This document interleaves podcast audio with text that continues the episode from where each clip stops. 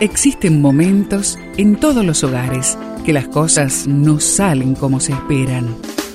Susana y Gustavo Piñeiro te traen soluciones para tener un hogar diferente y duradero. Quédate con nosotros, porque ahora comienza Hogares de Esperanza.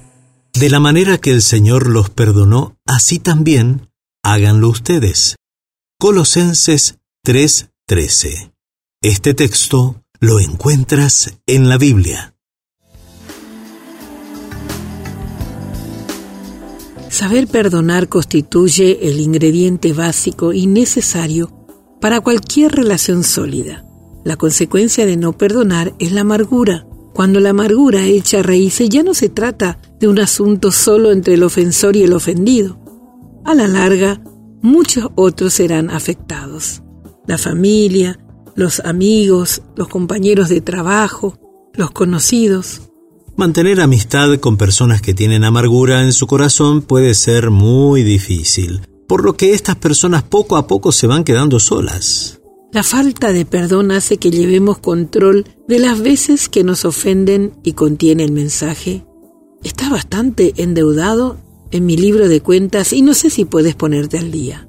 En ese contexto el resentimiento aumenta, el conflicto se incrementa y finalmente se instala la desesperanza. Cuando uno perdona no está negando la responsabilidad del ofensor.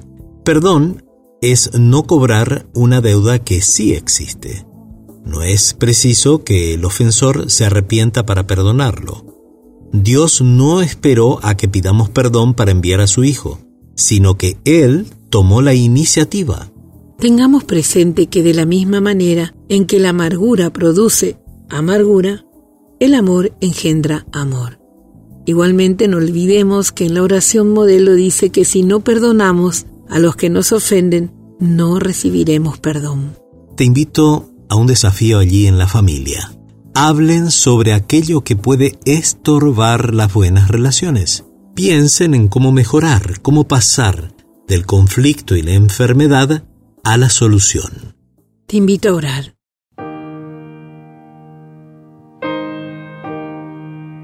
Amado Dios, ayúdame a que pueda perdonar al que me ofende, así como tú me perdonas a mí. Ayúdame a estar libre de las raíces de amarguras.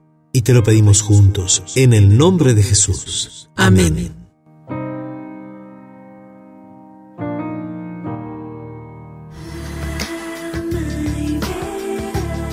Esperamos que el tema de hoy, junto a Susana y Gustavo Piñeiro, haya traído la esperanza a tu vida.